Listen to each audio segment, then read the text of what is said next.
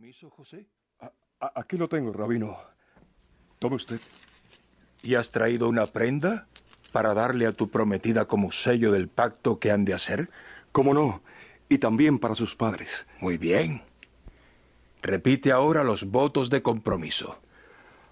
Ante Dios, prometo trabajar para mi prometida y honrarla como se acostumbra entre los judíos.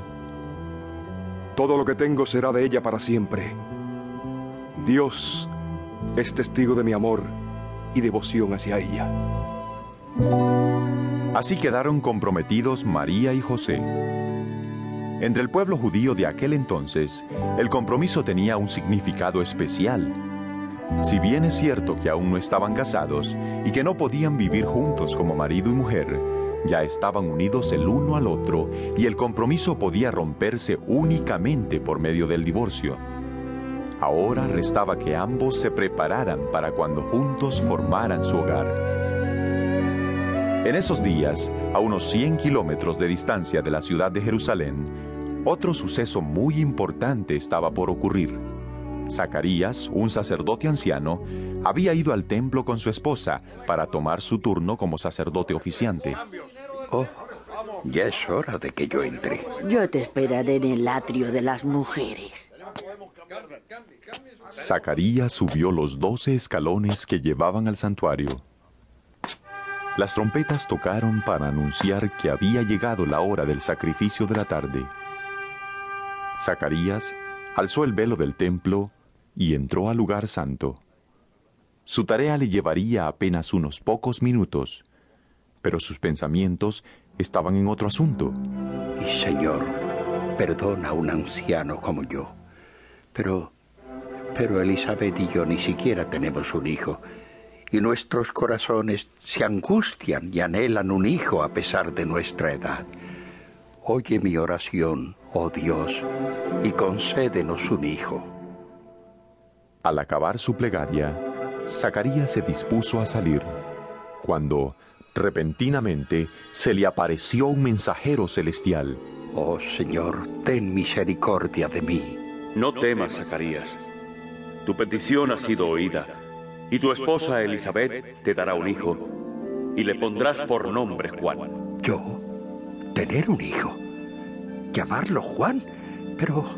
Y tendrás gozo y alegría, y muchos se regocijarán de su nacimiento, porque será grande delante de Dios. No beberá vino ni sidra, y será lleno del Espíritu Santo, aún desde el vientre de su madre. Esto es increíble. Elizabeth y yo tendremos un hijo. Y hará que muchos de los hijos de Israel se conviertan al Señor Dios, e irá delante de él con el espíritu y el poder de Elías. Irá delante de él con el poder de Elías. Para reconciliar a los padres con los hijos, y para que los rebeldes aprendan a obedecer, para preparar al Señor un pueblo bien dispuesto. Un hijo. Esto es increíble. ¿Cómo puedo estar seguro de esto? Porque soy viejo y, y mi mujer es de edad avanzada. Yo soy Gabriel, que estoy delante de Dios, y he sido enviado a hablarte y a darte buenas nuevas. Y ahora quedarás mudo y no podrás hablar hasta el día en que esto se haga, por cuanto no creíste mis palabras, las cuales se cumplirán a su tiempo.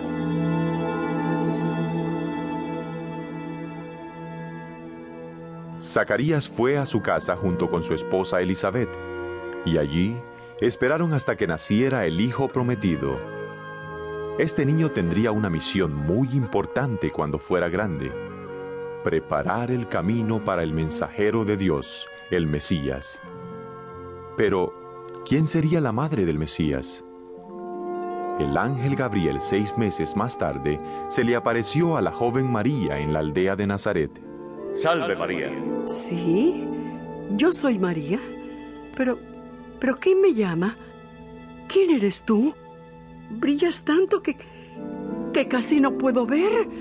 Salve muy favorecida. El Señor es contigo. Tú. Tú eres un ángel. Ay, tengo miedo. No temas, María, porque has hallado gracia delante de Dios. Te digo que concebirás y tendrás un hijo